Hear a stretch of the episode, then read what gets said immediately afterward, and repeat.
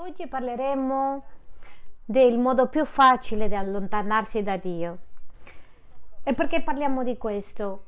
Perché nelle ultime tre prediche siamo in una serie di rinnovamento. Abbiamo iniziato prima di che chiudesse l'anno, abbiamo poi cominciato questa predica di come rinnovarsi a livello personale.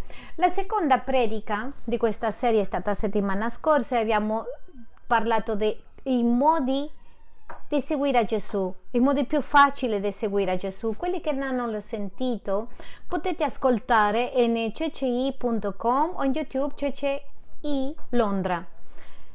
Oggi parleremo dei modi più semplici in cui una vicina nella Chiesa rovina, danneggia la relazione con Dio e si allontana e rovina questa amicizia che ha con Dio. Vorrei invitarti a scrivere il principio è devo rinnovarmi per avere un rapporto migliore con Dio. Devo rinnovarmi per avere una migliore relazione con Dio. Questo è il principio, adesso le vedrete sullo schermo.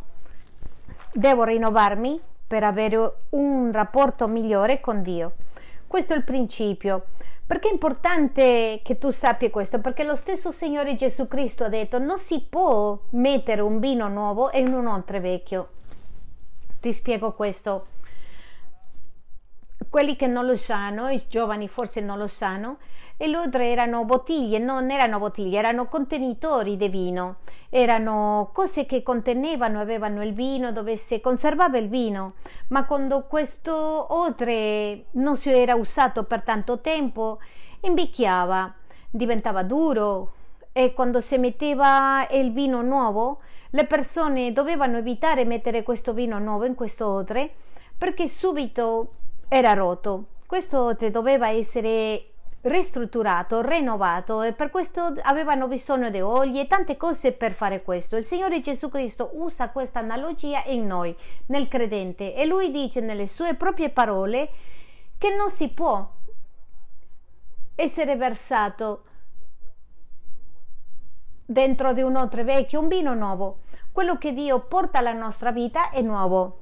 Il fatto quello che Dio ci dà il nostro rapporto con Lui è nuovo è parte del vino nuovo di Dio. Ci sono persone che lo chiamano il vino nuovo di Dio.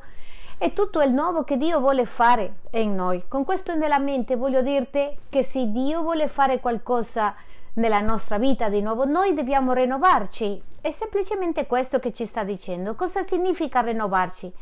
Significa avere di nuovo la stessa tenerezza, lo stesso amore, lo stesso affetto, le stesse cose che tu hai per Dio, però ovviamente ci sono nemici, cose che ironicamente ci accadono nella vita cristiana.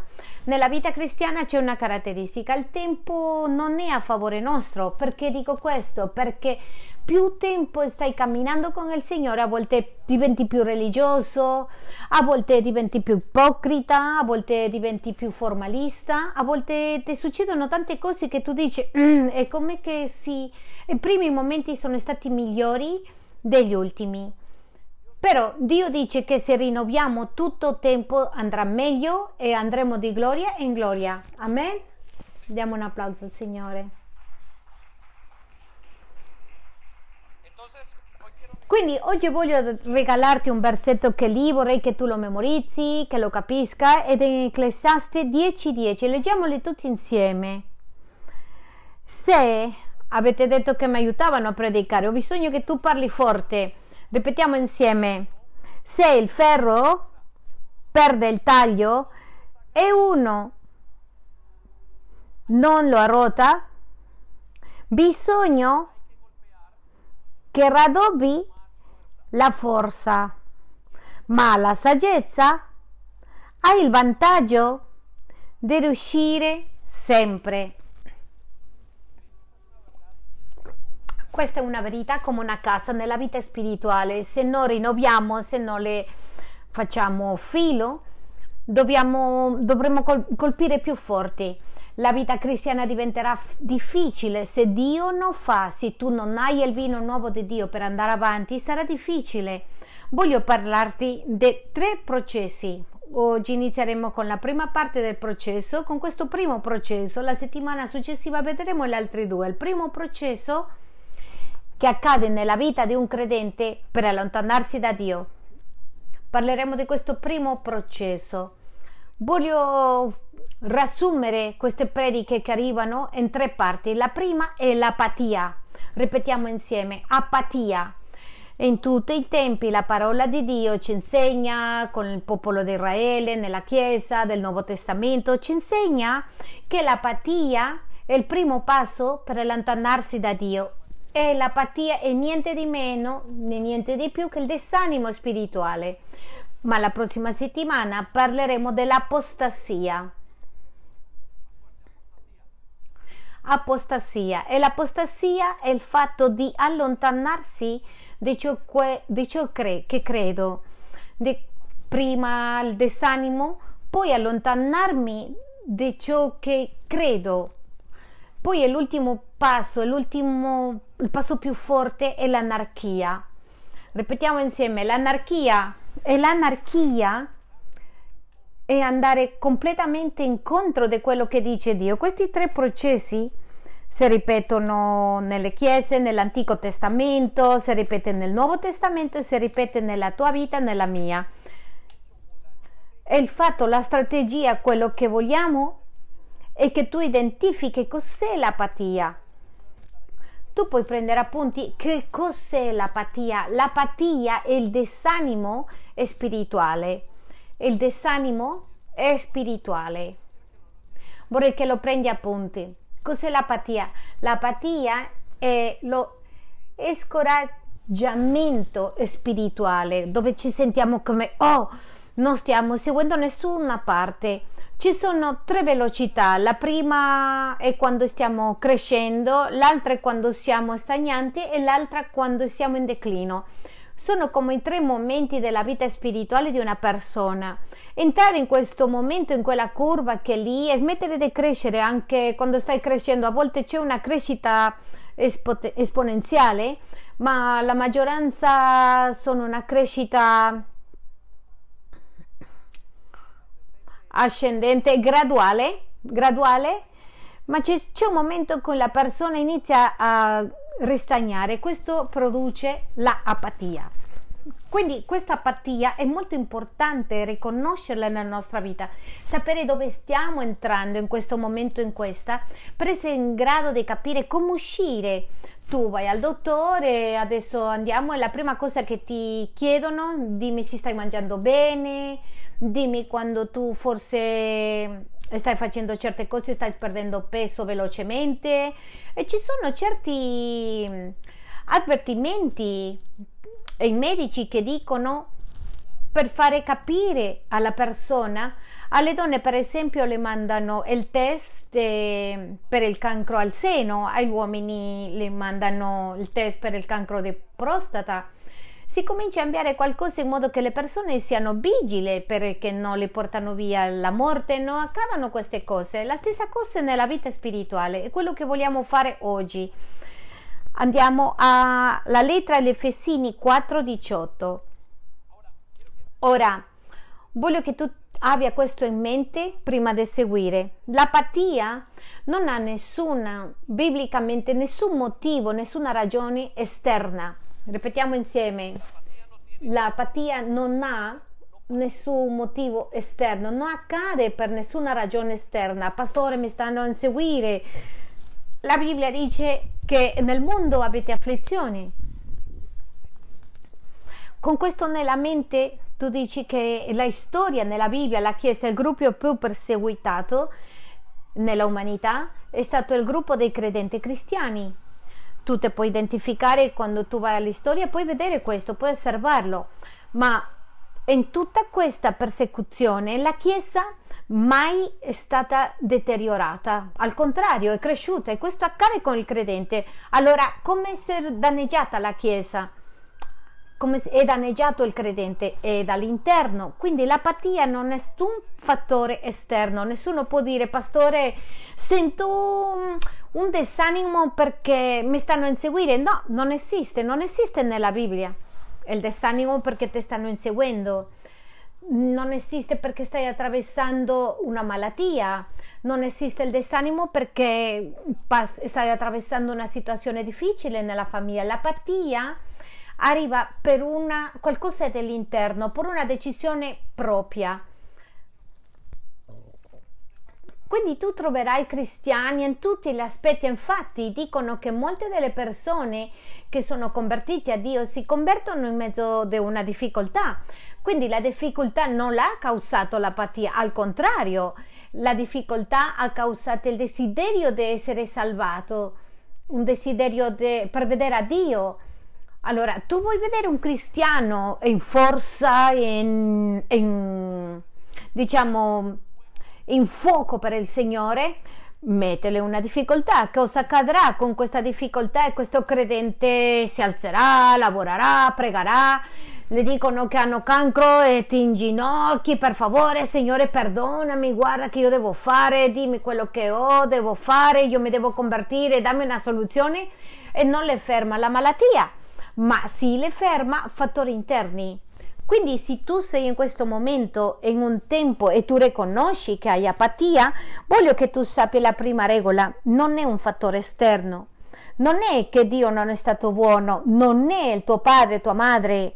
Adamo e Eva le hanno dato la colpa all'apatia, Adamo, Adamo eh, ma l'ha dato e Adamo l'ha dato a Eva, Eva al diavolo. Eh, alla fine conti era di ciascuno. L'apatia non viene perché ti mancano cose, perché tu troverai la Chiesa inseguitata da, in Medio Oriente e rianimata questa Chiesa e continuano senza problemi. L'apatia viene per qualcosa interna, perché ci sono cose nel tuo cuore, nel mio cuore, che non sono state curate. Amen?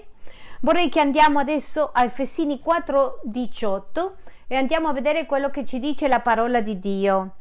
Con intelligenza ottenebrata estranei alla vita di Dio. Questo è Paolo parlando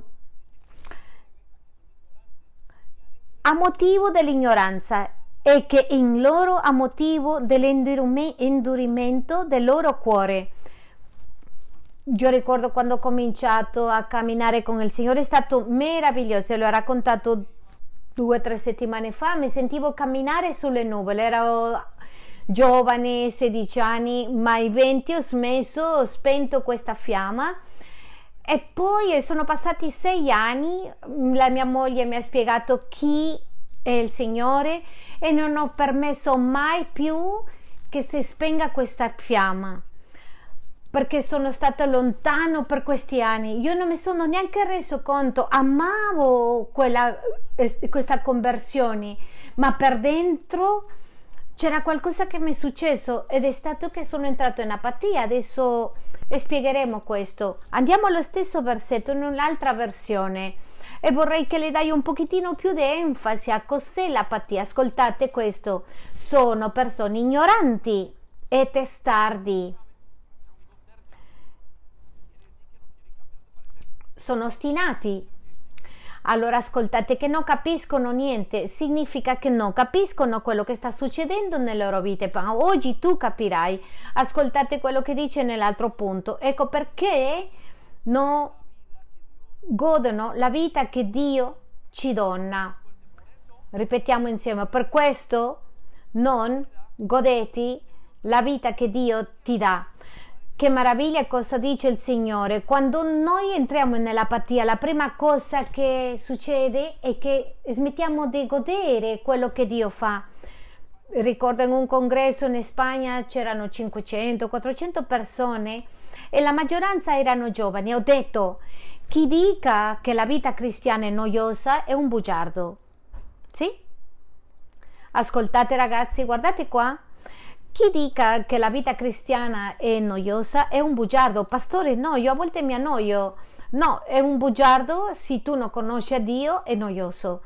Ma se tu cammini con Dio, è delle cose più eccitanti che esiste. Io sono stato nell'esercito, ho vissuto qui in un paese, in un altro paese, sono stata in altre cose, non ho vissuto niente più eccitante. Sembra una vita che come di quegli agenti 007 che gli uomini aspettano vedere nella, nella, vita, quelle storie che un giorno cade, un altro deve pregare, un altro è organizzato tutto, ci sono miracoli, è una cosa soprannaturale. Chi dice il contrario che è noioso è perché non conosce Gesù. E questa è un'altra cosa, stai vivendo una religione, la religione è noiosa, non c'è niente più deteriorante di vivere una religione, la, la religione consuma, toglie le forze, ma il rapporto con Dio è, è una relazione soprannaturale. Diamo un applauso al Signore. Quindi quando arriva l'apatia tu non godi quello che era all'inizio, è come un matrimonio, tu non godi più che il tuo marito, tua moglie, quello che avevi, ti sa come strano, ma non è qualcosa strano, non è che tua moglie, tuo marito ha cambiato, c'è qualcosa interno che tu devi trattare.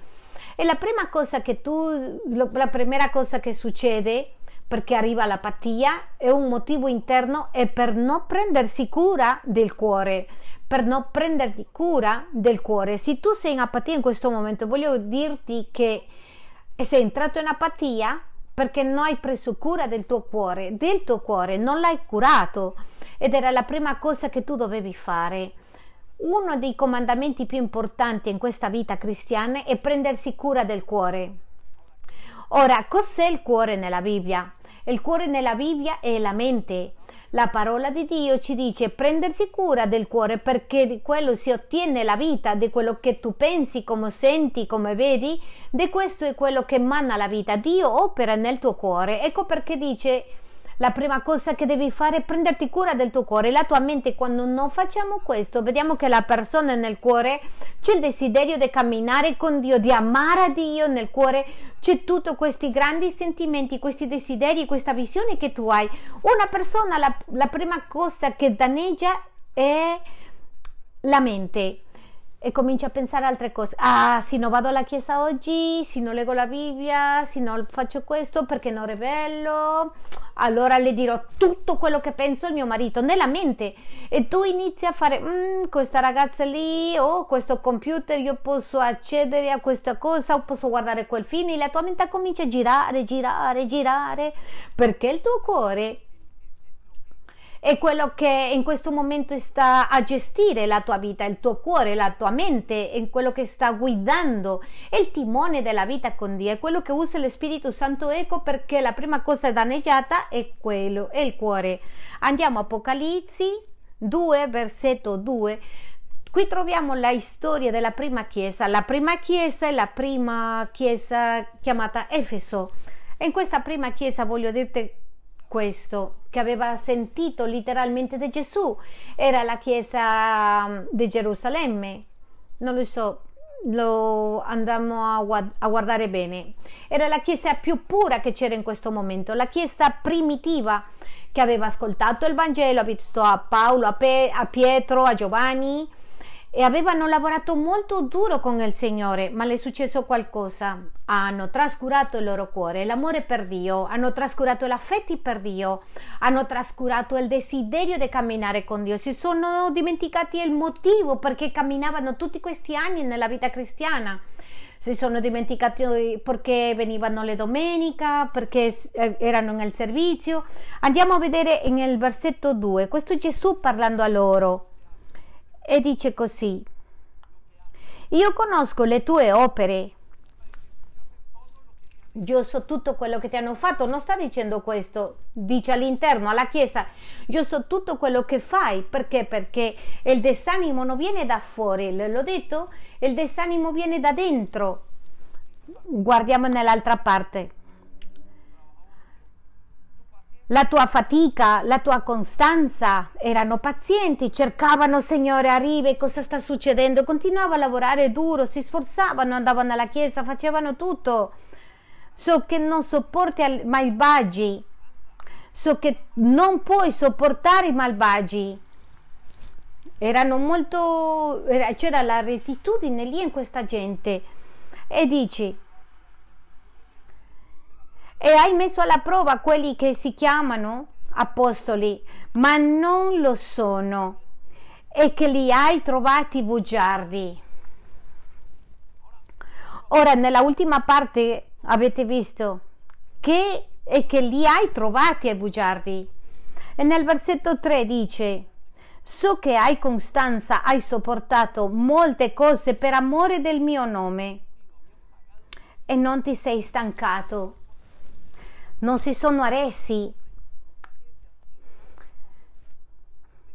Il Signore dice e, e non hanno rinunciato, hanno continuato fino alla fine, ma il versetto 4 dice la chiave di questo di non curare il cuore. E dice così, ma ho questo contro di te. Voglio che sottolineate questo, ma ho questo contro di te. Guardate il lamento che c'è il Signore, anche se era la Chiesa che era super, aveva lavorato per il Signore, aveva portato il Vangelo. Io mi oso a dire, questa è stata la Chiesa che è stata in Galilea con 12 discepoli, ha passato a conquistare, praticamente loro hanno state dato la base all'imperio romano.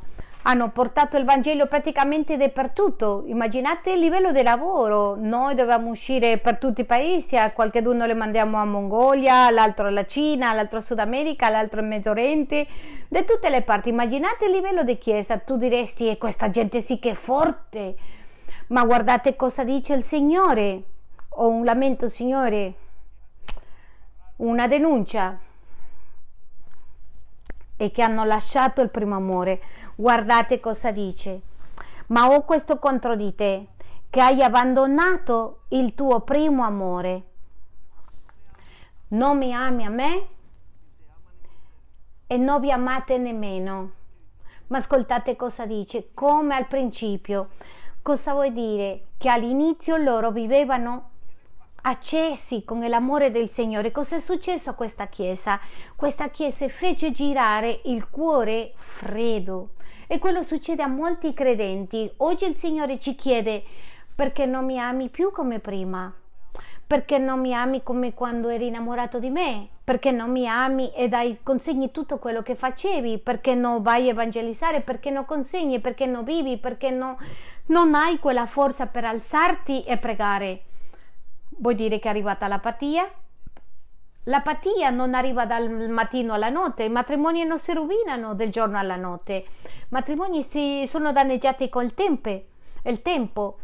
E tu pensi, ah, non voglio, non voglio, non voglio pregare, cominciano altri amori in altre parti, altri amori qui, intrattenimento e poi sono passati 3, 4 mesi, 5 mesi, un anno, un anno e mezzo, la persona inizia a lasciare, lasciare, a impigrirsi, impigrirsi e quando si impigrisce tanto perde tutto ed entra in l'apostasia comincia a lasciare tutto. Questo è il processo di crescita di questo. Ma anche quando stanno apostatando, la persona dice io amavo, io facevo, io ho vissuto per il Signore, è come una droga che c'è, che la prendi e la persona cerca sempre a trovare questa stessa droga per sperimentare quello che hanno iniziato all'inizio.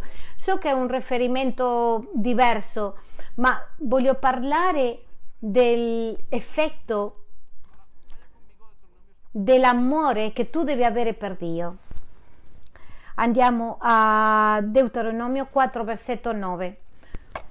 Guardiamo quello che dice il Signore al popolo di Israele. Soltanto bada bene a te stesso e guardati dal dimenticare le cose che i tuoi occhi hanno viste. Cos'è l'anima? Il cuore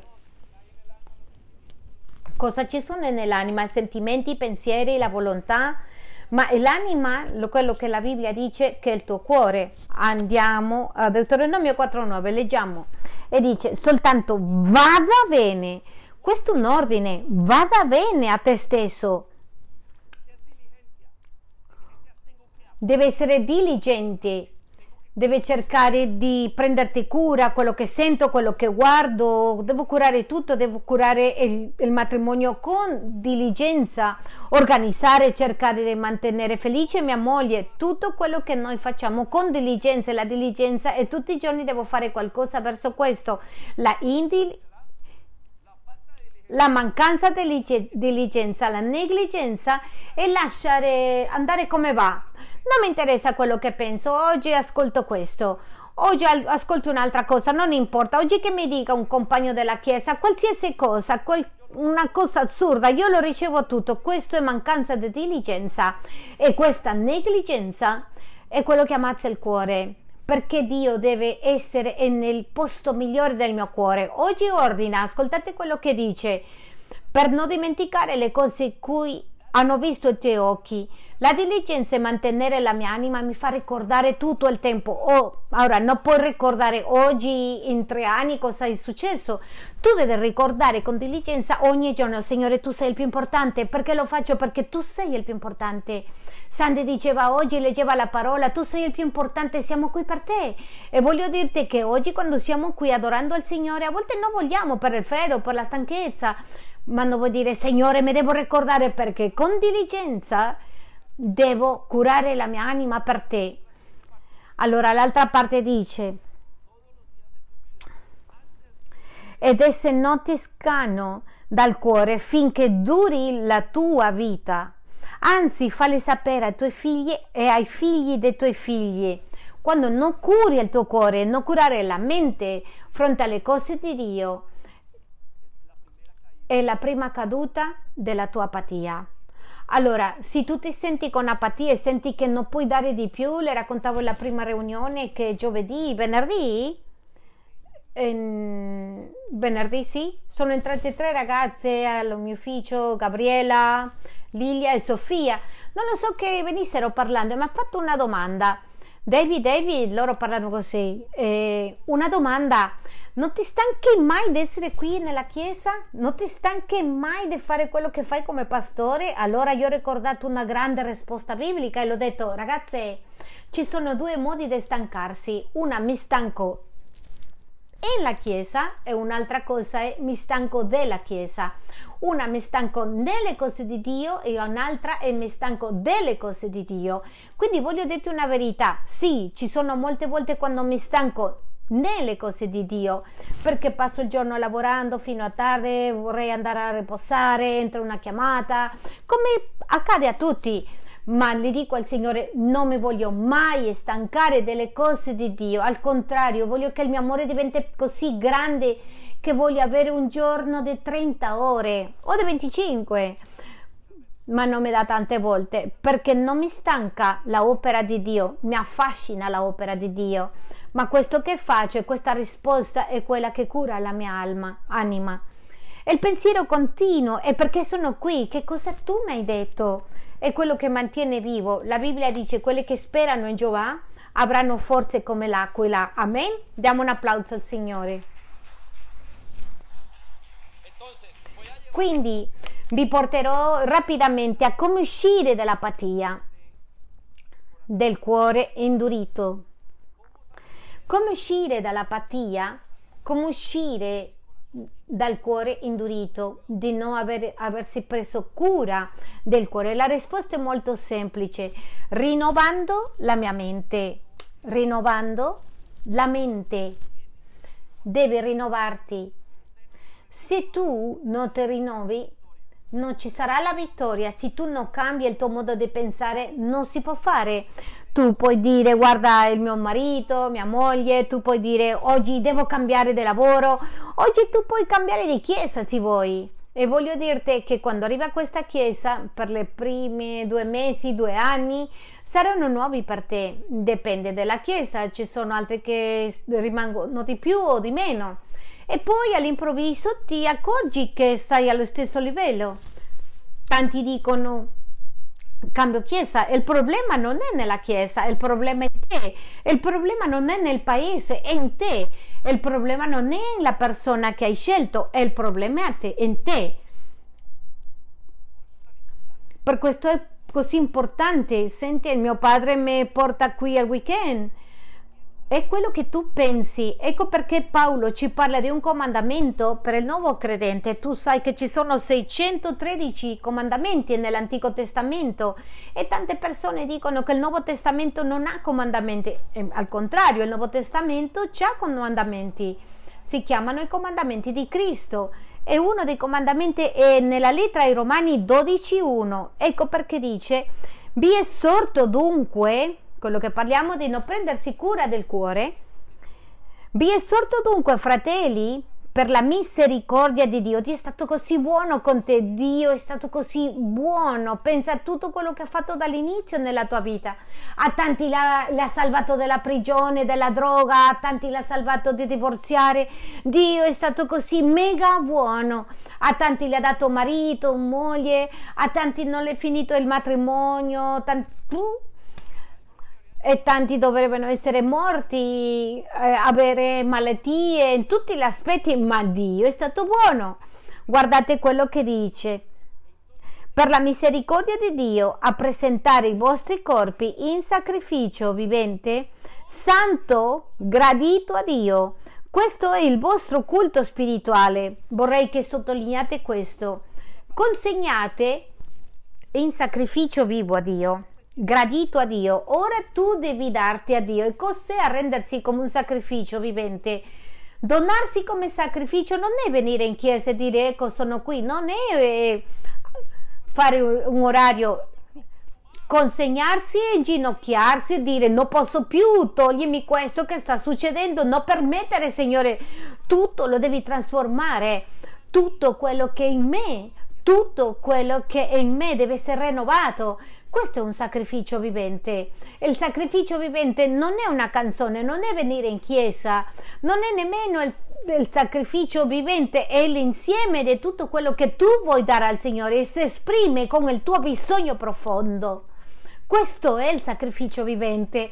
Tanti dicono che il sacrificio è andare a lavorare, alzarsi, tutto è parte di un sacrificio, ma quando tu arrivi al punto non posso più, la canzone di Marcos Beat, dice rinnovami perché tutto quello che c'è in me c'è bisogno di essere cambiato, tutto quello che è dentro di me deve essere cambiato. Questo è il punto del rinnovamento mentale.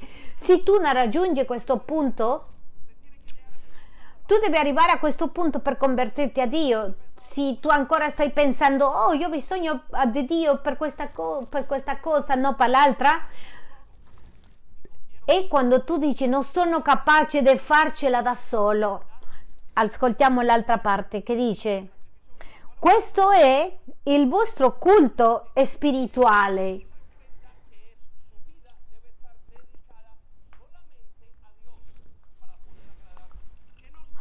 Che è successo? Che hanno cominciato a dedicare la nostra vita ai soldi, ai piaceri della vita sessuale, e a tutto quello che intrattiene. Ecco perché tu devi risparmiare eliminare Instagram, notizie, Facebook, tutto quelli che ti rintracci 30-40 minuti, tutta la vita la con- stai concentrando in una sciocchezza.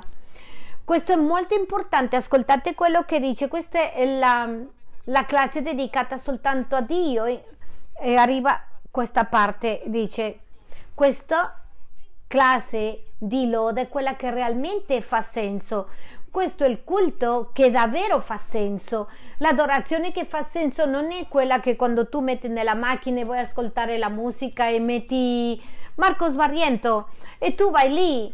L'adorazione che veramente fa senso è quando tu ti inginocchi e ti arrendi e le dici Signore non posso più, ho bisogno di rinnovarmi, sto diventando apatico a tutto quello che vedo e che sto perdendo il gusto di tutto e in meno di quello che canta un gallo perdo il mio matrimonio e in meno che canto un gallo metto il mio sguardo in un'altra parte che cosa succederà? Cosa succederà nell'altra generazione? Quando Adamo e Eva, Eva hanno peccato non hanno pensato bene cosa succederebbe alle generazioni. Ecco qua, stiamo lottando con il peccato. Sono diventato apatici. Ah. E il versetto 2 dice: Non conformatevi a questo mondo, siate trasformati. Quando tu ti arrendi al Signore, dice Signore, non posso più, ho bisogno che tu mi trasformi. Allora dice la parola di Dio. Dio trasformerà la tua vita con nuovo, un nuovo modo di pensare.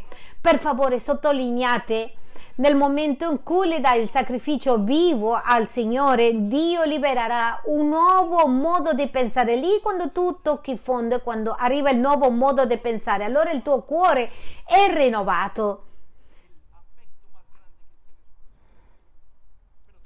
Però devi attraversare per questo momento, devi pensare, devi meditare, devi capire, devi essere rinnovato, devi dire Signore non posso più, ho bisogno di essere rinnovato. Ascoltate quello che dice con questo modo di pensare, sarete in grado di capire ed accettare, capire e accettare l'apatia e non capire ed essere testardi a parte di quando tu ti rinnovi le dici Signore rinnovami tu capisci accetti. E capisci guarda cosa dice accetta quello che Dio vuole. Dal momento del rinnovamento. E così fa il buono perfetto e piacevole.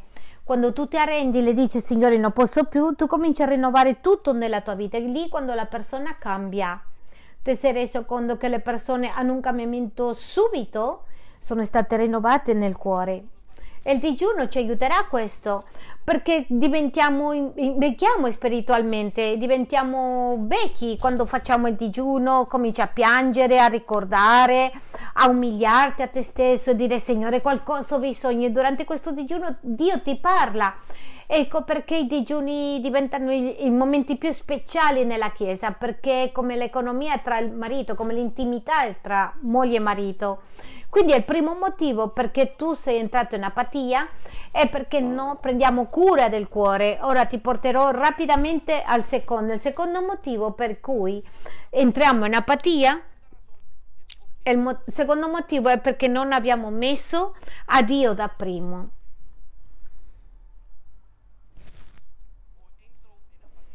Entro in apatia quando non metto a Dio per prima. La prima è la mia mente con Dio, la seconda è mettere a Dio per prima. Cosa ha a che fare questo pastore con me, con la mia vita? Voglio portarti a uno dei libri che ci spiega ciascuno dei tipi di persone che ci sono. È Matteo 13 e 20. E Matteo 13 e 20 lui spiega di questa grande parabola sui terreni e parla di un terreno, un pezzo di terra e ci parla la Bibbia di il, il, il terreno dell'apatico. Una delle cose che succede all'apatico è perché smette di mettere a Dio per prima. Quindi andiamo alla lettura della Bibbia. Tu ne hai lì in Matteo 13, 20 al 21. Ascoltate cosa dice nel versetto 20. Dice così: Quello seminato in luoghi rocciosi, quelli siamo noi, la persona apatica. Luoghi rocciosi è colui che ode la parola e subito riceve con gioia. Questo è quello che accade con la persona apatica. Cos'è successo? Ha ascoltato il messaggio, è stato gioioso un anno, due anni, tre anni o molto tempo è stato gioioso, ma cos'è successo? Nell'altra parte del versetto cosa dice? Nel versetto 21, però non ha una radice in sé, non ha radice in sé. Sottolineate questo. È ed è di corta durata e quando giunge la tribolazione o persecuzione a motivo della parola è subito sviato. Non c'erano radici. Cosa sono le radici nella vita cristiana? Le radici della vita cristiana, quello che si assicura, il, lo, il trascorso, la via. Quando dicevo quando tu guidi alla sera, la notte è buio, queste piccole righe bianche sono dall'inizio alla fine, 900 km, ci sono queste benedette strisce. Queste strisce bianche sono la vita di disciplina cristiana, sono le abitudini del credente. E la preghiera, sono le abitudini di dare, di leggere la Bibbia, sono le abitudini che garantiscono, ci aiutano a che Dio sia il primo nella nostra vita. Ecco perché una persona entra in apatia quando non è sostenuto con le radici. Voglio che tu sappi questo, le radici sono quelle che fanno il lavoro sporco. Tu vedi i fiori e dici, belle queste fiori, bellissimi questi fiori, il frutto, mm, che bel frutto che ha questo. Ma quando tu vedi le radici dici, oh, che cosa brutta. Le stai pensando in questo momento? Le radici sono le cose brutte le radici sono le cose difficili, quella che sta entrando potentemente giorno dopo giorno, che nessuno le vede, nessuno lo sa, quella che garantisce quanto alto può diventare questo albero, ma le radici sono il successo, la radice della vita cristiana, quello che radica la vita cristiana sono le tue discipline spirituali. Quindi tutte quelle persone, quasi tutte le persone che sono in un momento d'apatia, in un momento di disanimo spirituale, voglio chiederti come sta la tua vita spirituale. Eh, io prego nel mattino, nel treno. Tanti dicono e come sta la lettura del devozionale? Eh, bene, bene. Cos'è stato quello che hai letto ultimamente? Salmi. Gli piace dire che salmi, eh? Bene, e come sono le tue le offerte, i decimi? E, e cosa è successo con la tua vita di cellula? Non mi chiedete neanche, io non chiedo neanche perché perché quello che ha portato a questa persona l'apatia è che si è fermato di assorbire la ricchezza della terra. Ecco perché dice non c'è profondità nell'esperienza e non ci sono radici profonde. Però non ha radice in sé ed è di corta durata e quando giunge la tribolazione e persecuzione a motivo della parola è subito sviato. È sviato. Voglio che tu sottolinei è subito sviato. Cos'è successo a loro? Erano animati, Cristo l'ha liberati, hanno sperimentato, l'ha tolto le malattie, tutte le cose. È andato via il credente, ma non ha fatto radice. È andato via contento, incoraggiato a seguire un Vangelo nella mente, felice, fa, cantando gloria a ti Signore, tante cose. Improvvisamente, cinque mesi dopo, c'è un problema. Cos'è successo? Quel problema è rimasto sotto si è desanimato proprio il desanimo, devo lasciare il Signore, questa non è la mia vita, non lo so cosa faccio qui, dicono, che cosa mi succede? Ma cosa è successo che non avevano, aveva radici? Le radici delle cose più complicate che esiste e se tu mi chiedi è la cosa più difficile nella vita cristiana, ma è quello che assicura che la salvezza ci sia. Tu hai la salvezza, ma quello che assicura la via quotidiana? È la tua vita di leggere la Bibbia e le radici soltanto vanno di qui qua? Quando sei in ginocchio, cosa facciamo? Quando sei in ginocchio, con il cuore c'è in ginocchio. Pastore, non c'è uno scorciatoio? No, non esiste. Io vorrei avere un, questo scorciatoio. Questo scorciatoio che c'è per avere le cose più veloci, la distanza dai ginocchi al suolo. Se tu ti chiedi in questo momento come sta la vita spirituale, se, se, se hai desanimo, rispondimi come sono le abitudini spirituali. E io quasi che chiuso gli occhi ti dirò la risposta, non ne hai. Tu non puoi dipendere dalla domenica. La domenica è emozionante, è bellissimo, cantiamo, ci abbracciamo, a te nessuno ti vede, ti abbraccia durante la settimana, qui nella chiesa ti abbracciano, ti dici vieni qua fratello, lunedì sei solo, ti trovi tuo marito, tua moglie, tuo capo, sei da solo per la strada, è martedì di nuovo, mercoledì, quel giorno tu devi vedere le radici, dipendere dalle radici. E se non ne hai, allora andiamo a Ebrei 5, versetto 11 Ascoltate quello che dice. Su questo argomento avremo molte cose da dire. Su questo argomento avremo molte cose da dire, ma è difficile spiegarle a voi. Questo è parlo che parla la Chiesa perché la Chiesa degli ebrei, la Chiesa che c'era in Gerusalemme, erano in declino anche su questo argomento avremo molte cose da dire, ma è difficile spiegarle a voi perché siete diventati lenti a comprendere. Lenti. Questo è il versetto 11 perché è diventata così pigra la Chiesa? Perché hanno trascurato le discipline spirituali. Pastore, sarà che tu puoi pregare per me? Certo che può pregare per te, ma non tutte le mattine, ma la pena posso pregare per me stesso, che già è abbastanza difficile. E per i miei figli, quando guardo l'elenco, prego, prego, prego, prego, prego, ma io non posso fare il devozionale per te Adesso ti stiamo dando strumenti che ti aiuteranno, l'autobus biblico, ma tutte queste cose non, non succede se tu non ti inginocchi. La unica cosa che mantiene al Signore per prima è la disciplina. Allora ti chiedo a che ora, a che ora è entrato il desanimo? Fai riconto. Quando hai smesso di pregare? Dieci mesi fa? Il giorno che hai smesso di leggere la Bibbia? Quanto tempo fa, quando hai smesso di riunirsi? Per questo ascoltate Chiesa, è normale che i tuoi leader ti chiedono che cosa è successo che non ti abbiamo visto il fine settimana.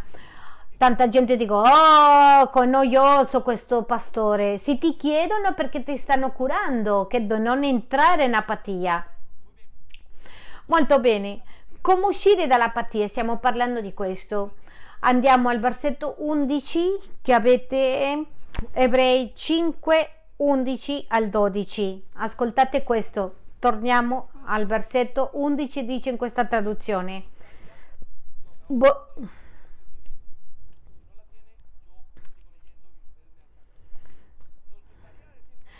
Vorremmo dire molto di più su questo argomento. Quale argomento? La vita spirituale, ma è difficile da spiegare. Cos'è?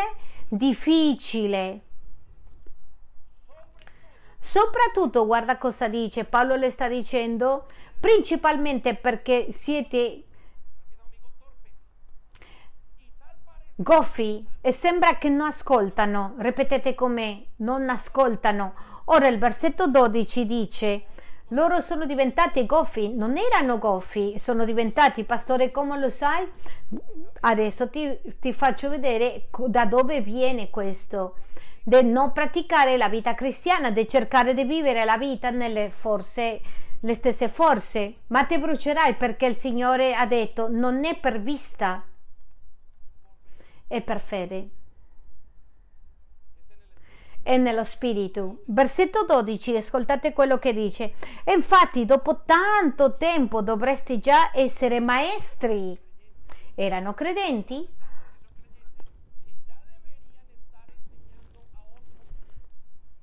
Dovresti già essere maestri.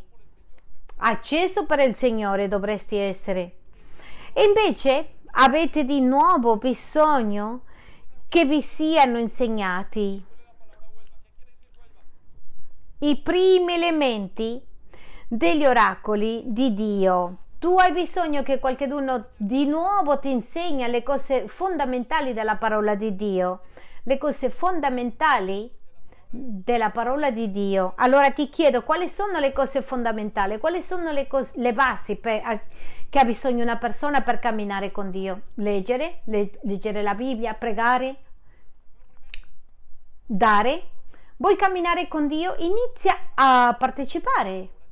Prega a casa tua, fai questo, inizia a dare d'amore, da famiglia, da tutto quello che vuoi, ma consegna.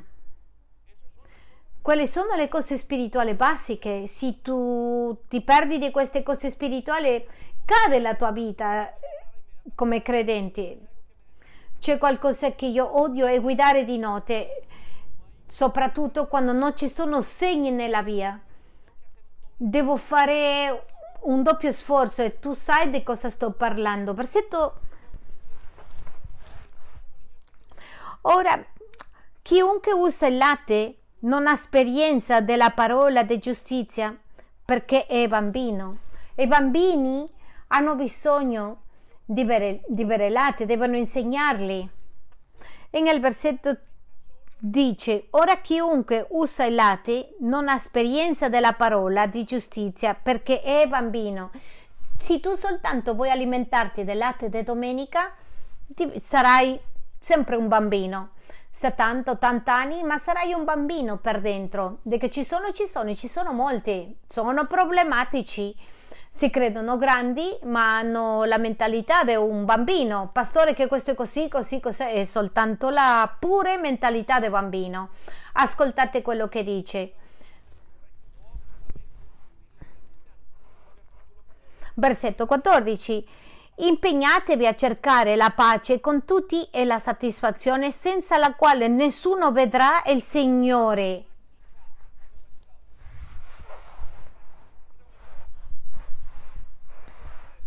Che cosa vuol dire questo? Tu devi praticare la tua vita cristiana. Tu non puoi pregare oggi e pregare tra un anno e dire ah è che io ho una vita con Dio. No, tu cadrai, ti brucerai perché le radici, tu dipendi da Dio. La vita cristiana non è progettata perché tu la viva da solo, è progettata per essere succhiando della sorgente che è Dio. Quindi com'è che si fa? A praticare? Praticando la vita cristiana. Ascoltate quello che succede quando tu la pratichi. Quindi distingueranno tra il bene e il male.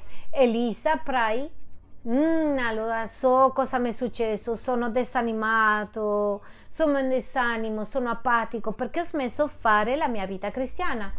Questo può succedere a casa tua, questo succederà in tutto. La vita cristiana dipende che tu vivi la vita cristiana nelle discipline abituali. Come uscire, ritorna, riprende le tue discipline spirituali pastore che non voglio pregare al mattino e che cosa posso fare? Nemmeno io. Vai un'applicazione soltanto con questa applicazione come la sveglia, ma non si può perché è una relazione, non è una religione. Una religione tu vai al tempio, tocchi, ti hanno aperto, sai dieci minuti, hai chiuso gli occhi, quello che ti dicono. Con una relazione tu devi parlare con una persona e la persona è Dio. Tu devi interagire, devi parlare. Quando tu parli preghi, parli con Dio e quando tu leggi la Bibbia, Dio ti parla. E quando tu dai, obbedisci, quando tu partecipi, sei parte della famiglia, pum, è finita. No, tu non puoi avere alcune cose senza parlare con lui, o sì. Oh, io voglio avere una moglie, voglio che questa moglie, ma non la parlerò mai più. No, no, questa non è, non è tua moglie. Mi sono staccato e non la parlo più hai vent'anni con quella signora e non la conosci bene, non è tua moglie, tu devi avere una relazione profonda. È parte di questo, se no ancora non credi in Dio, quello che dice no, che credi in Dio e non parla con lui, non l'ascolta, è come quello che dice che è sposato non è sposato. È l'ultimo motivo perché una persona va in apatia. E il motivo è per non perdonare ciò che ti hanno fatto. Ho bisogno, Chiesa, che voi capite questo. Non perdonare quello che ti fanno. Andiamo a Ebrei 12. Versetto 14. Impegnatevi a cercare la pace con tutti. La vita cristiana è vivere in pace. È la soddisfazione senza la quale nessuno vedrà il Signore. Non vedrà, nessuno vedrà il Signore, dice. Versetto 15 che arriva il punto. Ho bisogno che questo sia molto chiaro. Tu vuoi? Una delle cose che ci fa entrare in apatia è qualcosa chiamato il risentimento. È una delle cose che uno può chiedere a una persona con chi sei risentito. Sei apatico, mi sento scoraggiato, con chi ti sei risentito, esci da dentro del tuo cuore. Guardate, io ho visto a gente che erano in processi così in salita, arriva il momento di perdonare e scendono. Sono persi. Non sono stati capaci di perdonare. Perché perdonare è così importante? Ascoltate questo, andiamo a leggere nell'altra parte del versetto. Versetto 15. Vigilando bene che nessuno resti privo della grazia di Dio Ecco che arriva il punto.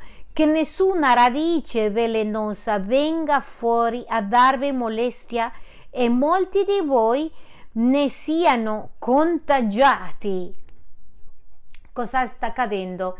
Apro il mio cuore qui. Uno dei modi in cui il gruppo di Loda, per favore, avvicinarsi. una delle cose, una delle lotte più grandi che ho è l'amarezza. Ci sono momenti quando mi entra l'amarezza io non lo so cosa posso fare. Io vorrei aprire finestre, non lo so. Il primo sono io. Ma ascoltate cosa succede quando io entro in amarezza, si contamina il mio cuore e c'è una cosa che accade in modo che tu poi riesca a capire. Quando tu chiudi il cuore per l'amarezza, non entra il male, ma tu non hai neanche comunione con Dio. Tu non puoi avere comunione con Dio. Perché? Perché il rapporto con Dio è basato sul perdono. Tutta l'intera relazione con Dio è in che tu hai perdonato. Dio ti ha perdonato tutto e tutto è tutto. Dio ha perdonato tutto. Come Dio ha perdonato tutto, questa relazione che tu hai con Dio, uno uno, e io ti ho perdonato, per poter essere chiari, tu devi perdonare. Tante persone cadono in un attimo dove perdono questo concetto delle vite e Matteo 6,14 ci spiega questo. Perché se voi, se voi perdonate, questo è quello che è una legge spirituale. Legge spirituale. Vuoi dire, questo, questo è applicato in tutti i momenti in tutti i momenti, in tutti i posti, in tutti i luoghi, in tutte le persone. Ascoltate questa verità assoluta. Perché se voi perdonate agli uomini le loro colpe, il Padre vostro celeste perdonerà anche a voi. Ripetete con me, se io perdono, Dio mi perdona. E tu lo sai. Versetto 15. Ecco che arriva il punto. Ma se voi non perdonate, se che non perdonate agli altri, agli uomini, neppure il Padre vostro perdonerà le vostre colpe. Quindi questo non è una questione di salvezza, è una questione di relazione. Quando tu non perdoni alla persona che a tuo padre, tua madre, a chi hai a fianco, in tutte le situazioni, qualsiasi cosa ti hanno fatto, Dio dice io non ti posso perdonare perché la mia relazione si basa nel perdono. Tu vuoi fermare il tuo processo? Mettiti in, in lite con qualcuno. I pastori abbiamo un cuore, ci arrabbia quando le persone parlano male. Tante volte Satana ti mette due colpi, o ti lascia per terra o ci si risente. E tu dici, ah Signore, tocca perdonarlo. Voglio che tu pensi a questo ti accade qualcosa con una persona e se non perdoni, si rovina il rapporto con il Signore, perché dice il Signore, se non perdoni, io non ti perdonerò. Se uno non perdona, lui non può avere una relazione, un rapporto con Dio buona. Non esiste una persona nel mondo, in questo pianeta, che può continuare a camminare con Gesù e non ha perdonato i parenti o chiunque. E ti dirò questo, le persone che tu devi perdonare sono i tuoi cari, non è la persona che ti ha abusato 5, 500 anni fa, la persona che devi più perdonare tua moglie, i tuoi bambini, la gente con chi sei, la tua chiesa, perché sono quelli che passano più tempo con te. Ferro con ferro si affilano, diamanti con diamanti. E l'uomo è affilato con un altro uomo. Ecco perché tu hai bisogno di perdonare. Non permettere in questo tempo che tu entri in apatia perché ti manca il perdono, al contrario, decide in questo tempo di digiuno iniziare a perdonare. Ora ti mostrerò come uscire dall'apatia. Come uscire dall'apatia è molto semplice, perdonando quello che ti hanno fatto.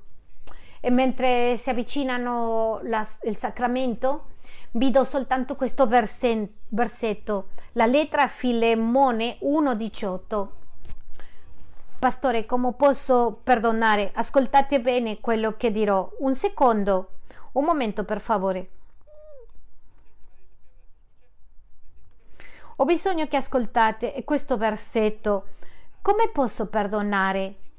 Il libro di Filemone è molto piccolo, ma Paolo le insegna a un uomo che l'aveva fatto qualcosa. Lui aveva un impiegato, era molto cattivo, l'aveva rubato tutto e Paolo dice ho bisogno che tu l'accetti di nuovo. Ascoltate quello che dice.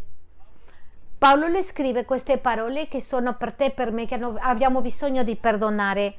Se ti ha fatto qualche torto, che cosa dice? Se ti ha fatto qualche torto, dice Paolo a Filemone, o ti deve qualcosa, si te che? Se te devi qualcosa, addebitalo a me. Paolo le dice quello che ci dice Dio a noi stamattina. Davide, se Sebastiano ti ha fatto qualcosa, mettelo sul conto del Signore. Cosa vuol dire questo? Quello che ha fatto Sebastiano non, para- non è paragonabile con tutto quello che ho fatto io a Dio quello che ti fa qualsiasi persona te nella tua vita, tuo marito, non è paragonabile con quello che tu e io le abbiamo fatto al Signore tutta la nostra vita. Ecco perché lui dice, vuoi perdonare, mettele sul conto del Signore. Quanto ti devo, Signore, io a te? Milioni di milioni. Allora non, non cobrare queste 10 sterline, no, perché non li puoi farti pagare? Perché sei in debito con il Signore. Se tu vuoi un argomento per perdonare, torni a Dio e dile, Signore, ho bisogno di perdonare perché tu mi hai perdonato. Amen. Alziamoci e condivideremo il sacramento. Dobbiamo uscire dall'apatia, Chiesa.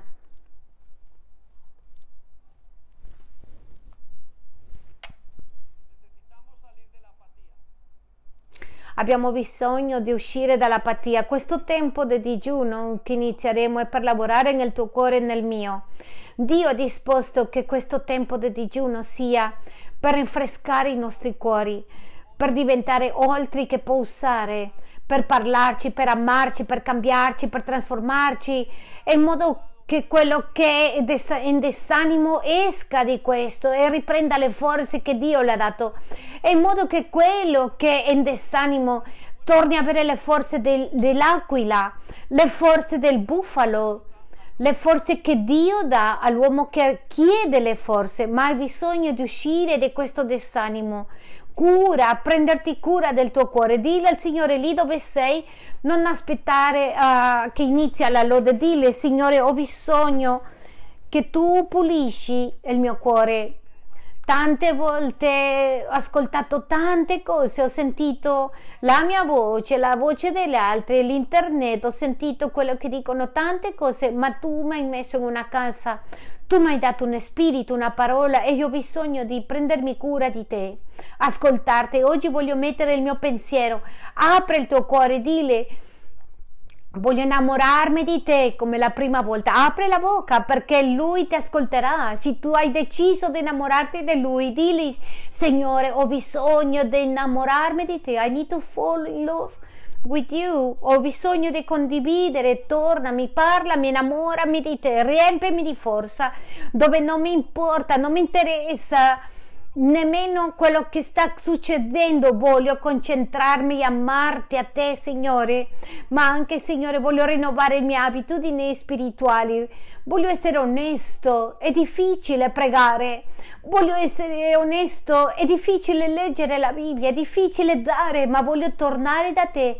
Voglio essere rinnovato in modo che tu mi metta un vino nuovo perché lì c'è la benedizione, ma Signore se c'è qualcuno che non ho perdonato e ho nella mia mente, li sto accusando, sto aspettando che mi paghi, Signore, voglio metterlo nel tuo conto e rimane pagato. Stamattina, Signore, che ho venuto ad ascoltare la tua parola, oggi voglio venire e sentire chiaramente nel mio cuore e se oggi non posso essere in questa chiesa, sto ascoltando da un'altra parte, voglio iniziare un digiuno, voglio iniziare a a darti il mio cuore perché mi hanno detto che te sei un Dio di seconde, terze quarte possibilità perché mi hanno detto che tu sei un Dio di miracoli, un Dio di amore, mi hanno detto che tu sei il Dio che hai dato tutto per me. Io voglio tornare indietro sperimentare tutto quello che tu mi hai detto. Voglio che il mio spirito si accende e se sei già tanto tempo nella chiesa, dile oggi Signore voglio rinnovarmi. Voglio tornare di nuovo, voglio essere quel discepolo, quell'Esteban che ha dato la vita per te. Voglio sentirti, voglio innamorarmi, voglio avere la intimità con te, voglio piangere sulle tue braccia. Voglio ridere, voglio vedere miracoli, voglio rinnovarmi, non voglio che le circostanze mi rovinano, voglio tornare da te, Signore.